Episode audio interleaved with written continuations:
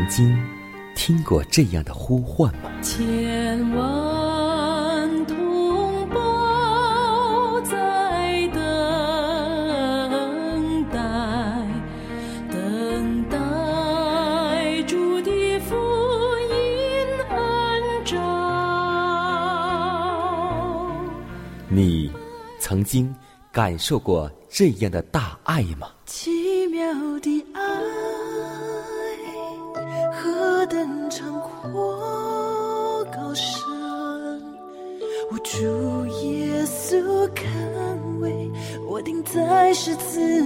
你曾经听过这样的歌声吗？这世间有个千年不变道理，那就是耶稣爱你。你曾经有过这样的渴望吗？如果你曾经，就让我们一同接受着崇高的恩照。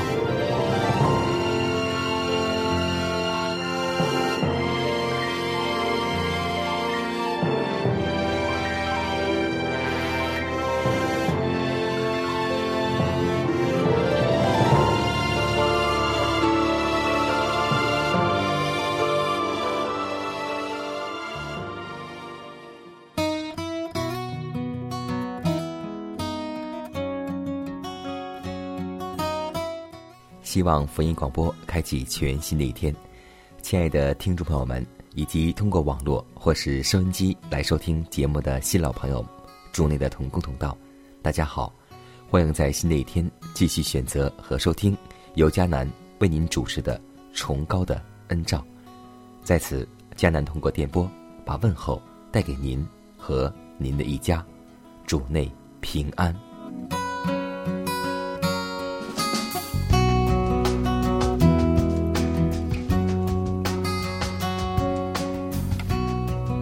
当我们每次默想耶稣基督生平的时候，我们会看到，耶稣在世短暂的三十三年当中，他大部分时间是用服务，还是在家中做木匠活。我们看到，耶稣只用短暂的三年多去传道，这给我们一个教训和榜样，那就是信主更需要用行动来证明。去传福音，强如用我们的言语去传福音。因为基督在世传道的时候，大部分时间都是用来医治病人和为人去服务，而耶稣在凡事上也为我们做了榜样。耶稣多次强调遵守安息日的义务和重要，他在一切的教训中都表明尊重他自己所颁布的制度。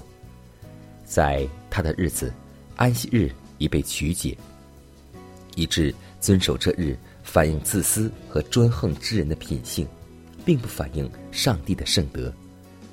基督废弃了那些自称认识上帝之人所用以误表他的假道理。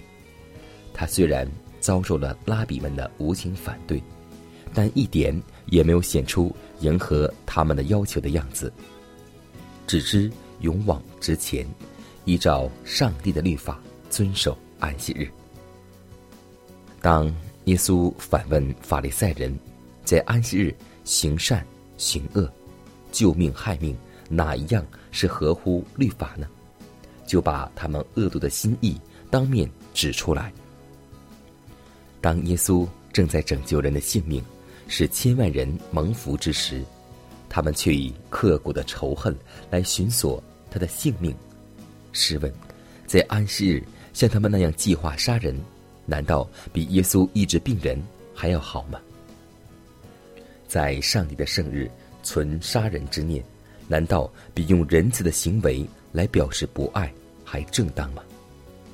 今天回到我们的现实信仰当中，好的时候，我们指责别人安息日说私话，但在我们的心中，却有恨人。杀人之念，所以内心的骄傲、嫉妒、纷争、诡诈、论断，要比表面的罪更加的严重。所以，求主帮助带领我们，在每次安息日聚会的时候，让我们身、心、灵都一同来到安息，这才是安息日所当做的。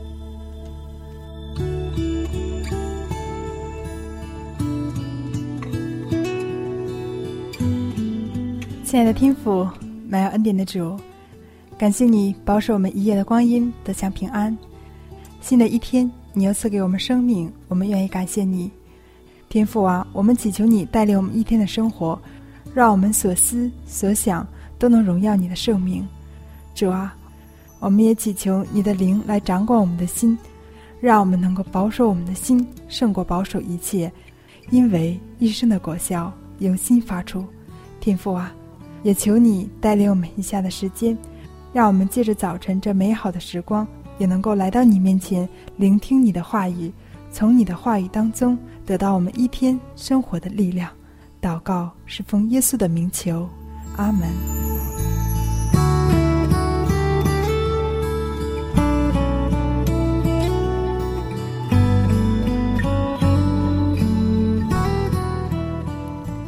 在祷告后。我们一同进入今天的灵修主题，名字叫“到我这里来”。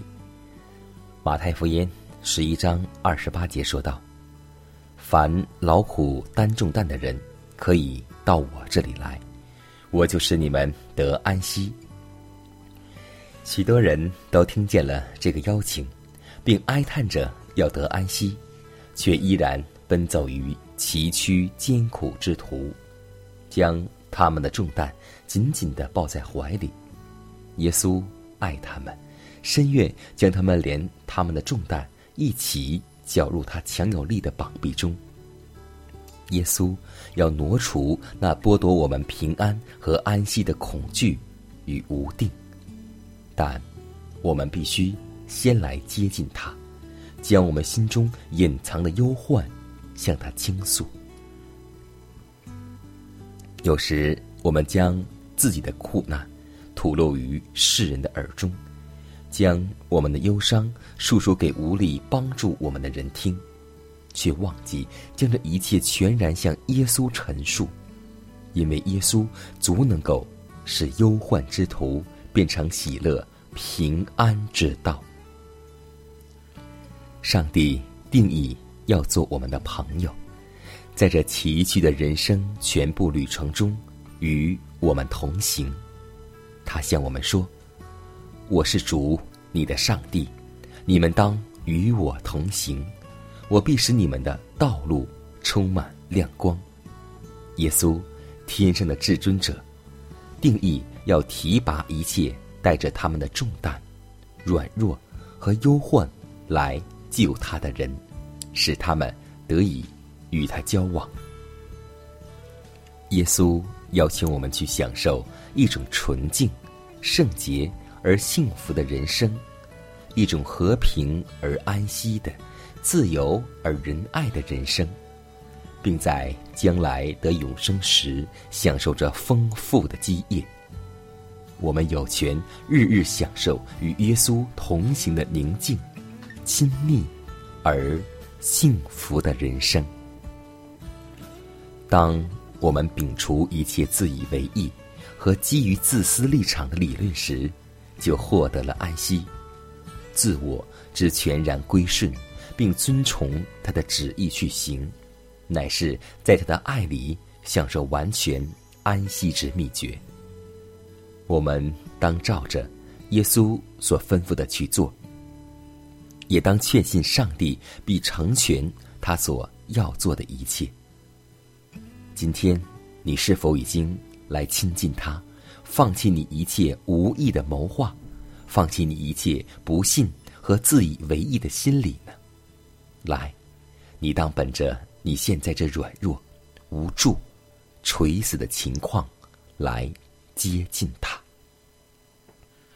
上帝所应许给我们的安息是什么呢？就是自觉上帝是真实的。永远不会使亲近他的人失望，他的赦免是完全而白白赐予的，而他的悦纳乃是意味着心灵中的安息，在他的爱中得到安息。所以，要记得，上帝每一天都会与我们同行。我们每一天若接近他，就必得安息。与我同行，我就不会孤寂。欢笑是你同喜，忧伤是你共情。因你是我力量，我就不会绝望。困乏软弱中有你慈恩，我就得刚强。经风暴过黑夜，渡阡陌越洋海，有你手牵引我，我就勇往向前。愿我所行路径，愿我所历际遇，处处留下有你同在的恩典痕迹。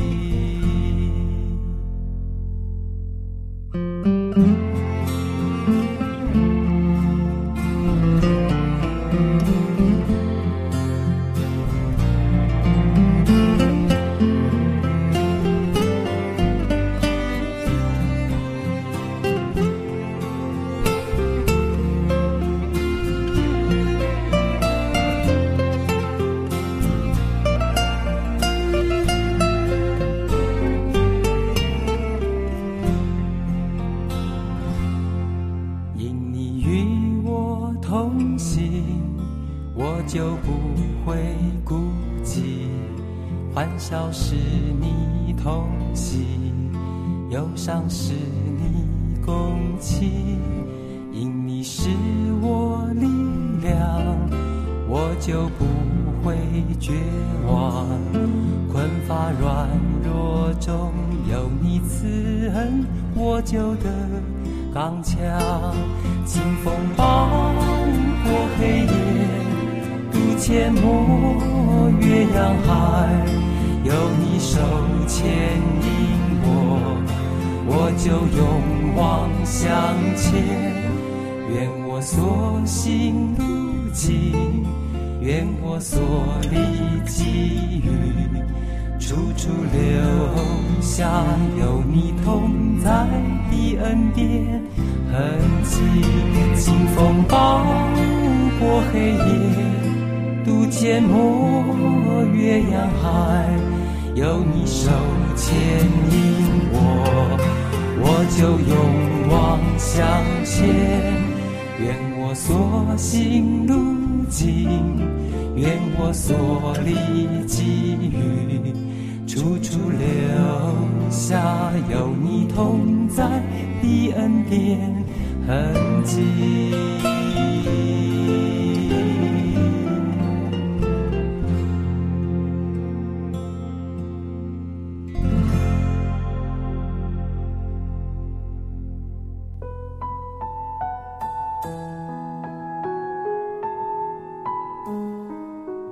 祷告，因为我渺小。祷告，因为我需要。亲爱的弟兄姐妹，每一天忙碌的生活中，我们是否经常忽视祷告呢？要记得，耶稣每次行神迹奇事、医病赶鬼，都是以祷告开始。我们的先祖先贤获得力量的来源，就是祷告。因为祷告是我们属灵的呼吸。更是我们随时的帮助和力量。希望福音电台温馨提示您：美好的一天从祷告开始。祷告，因为我渺小；祷告，因为我知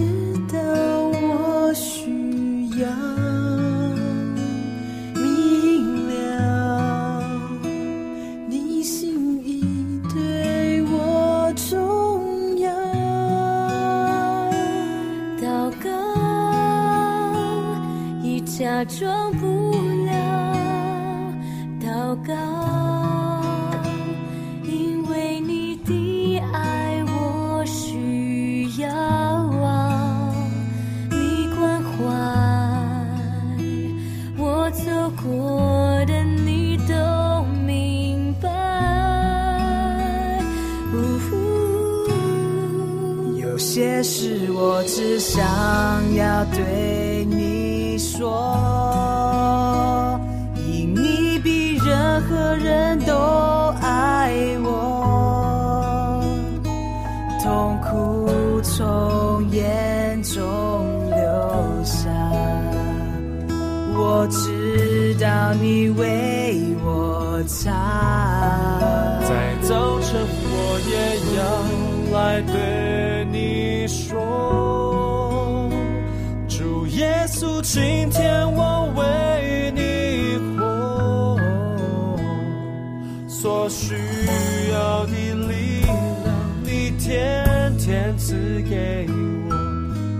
恩典够用。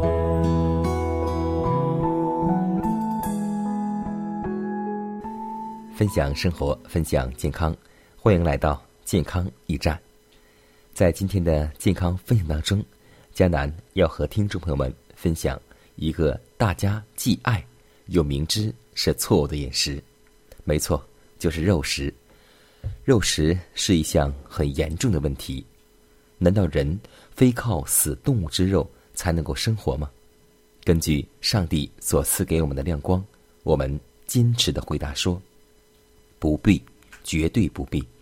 健康改良的机关。应当将人启发教导这个题目。那自称了解人体器官的医生们，不应该鼓励病人食用死动物之肉为生。他们应当指明，现今动物界百病丛生的情形。据许多检验人员的见证，现今动物是很少没有疾病的。大量食肉的恶习，足以招致各种的疾病。比如说，癌症、肿瘤、结核病，以及许多其他种类的疾病。那些吃肉的人很少知道自己所吃的究竟是什么。往往，他们如果能够真正亲眼看见那牲畜的生活状况和肉的品质，他们就要厌憎而避之了。往往在人所吃的肉中，充满了结核病和。毒瘤的微菌，于是这两种恶病和其他不治之症便传到了人的身上。许多自命为基督徒的妇女们，每日在餐桌上所摆的各种食品，是刺激人的胃，并使身体生热发病的。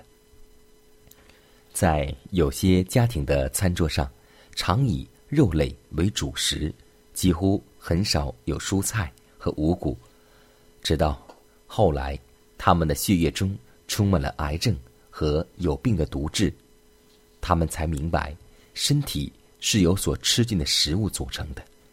可是到了疾病、痛苦临身之日，他们却认为这是天意如此。所以，让我们现在开始来改正我们错误的饮食，让我们在餐桌上。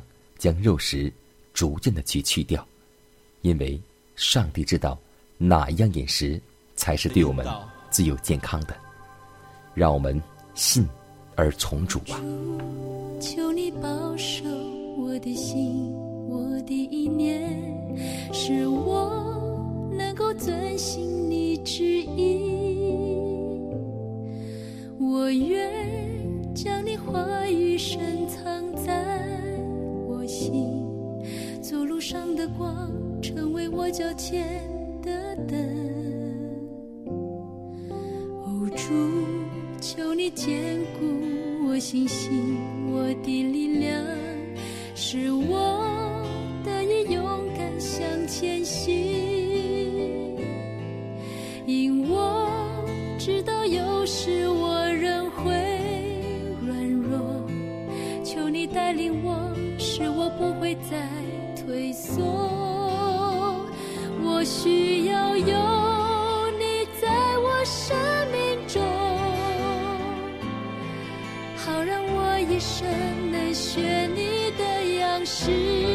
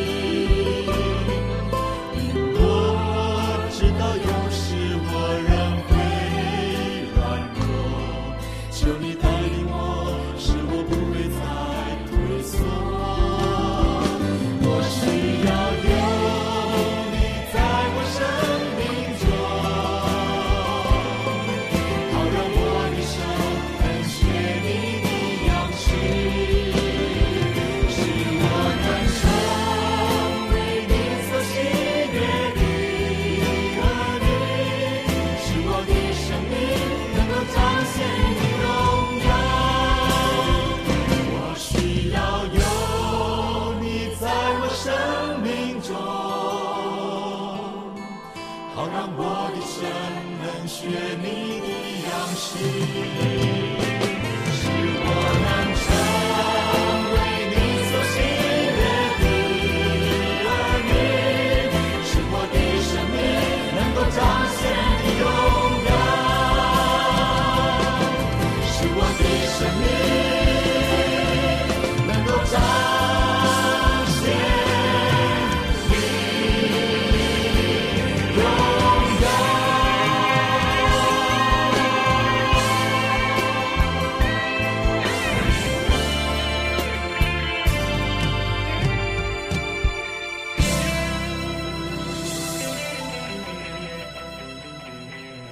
下面我们来分享一则小故事，故事的名字叫《母爱》。是啊，母爱无论是在信仰当中，或是在社会当中，都是一个永恒爱的话题。当我有了自己的孩子之后，我才能够略略明白“养儿方知父母恩”。所以，今天迦南要和听众来分享这则小故事。虽然不是一则真实的故事，但其中所表现的爱，就是母爱的无私伟大。说在法国呢，有一个寓言这样讲到：有一个穷寡妇养了一个独生儿子，对他的爱无穷无尽。当儿子长大后，认识了一位放荡的小姐，并且爱上了她。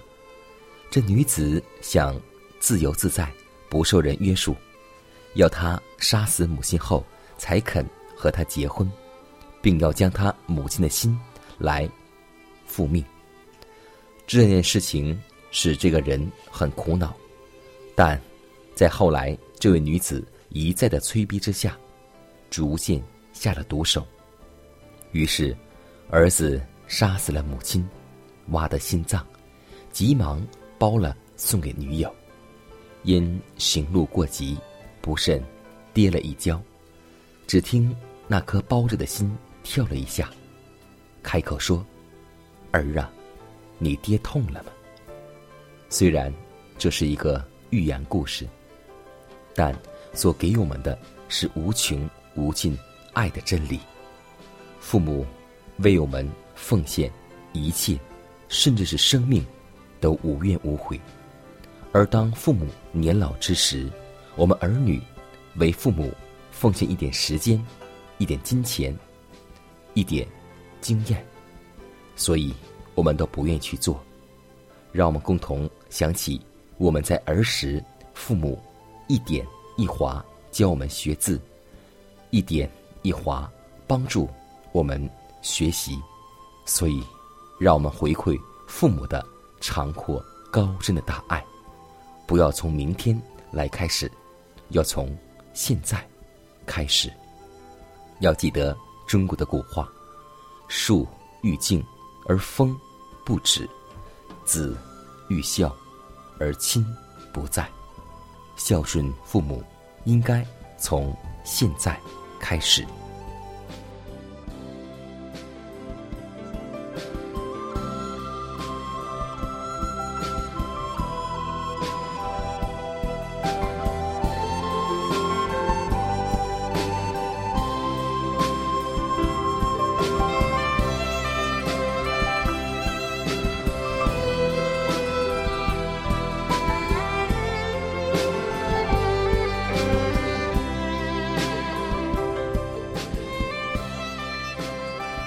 时间，又接近节目的尾声。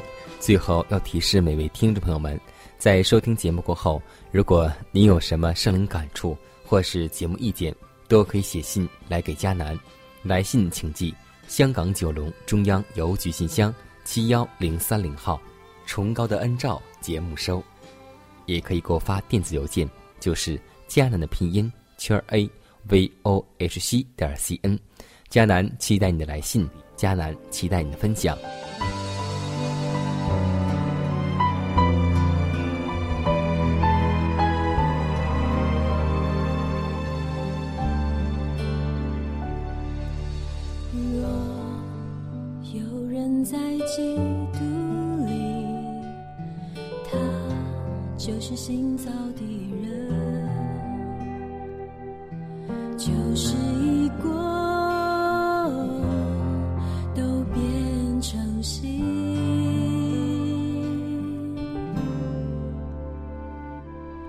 你。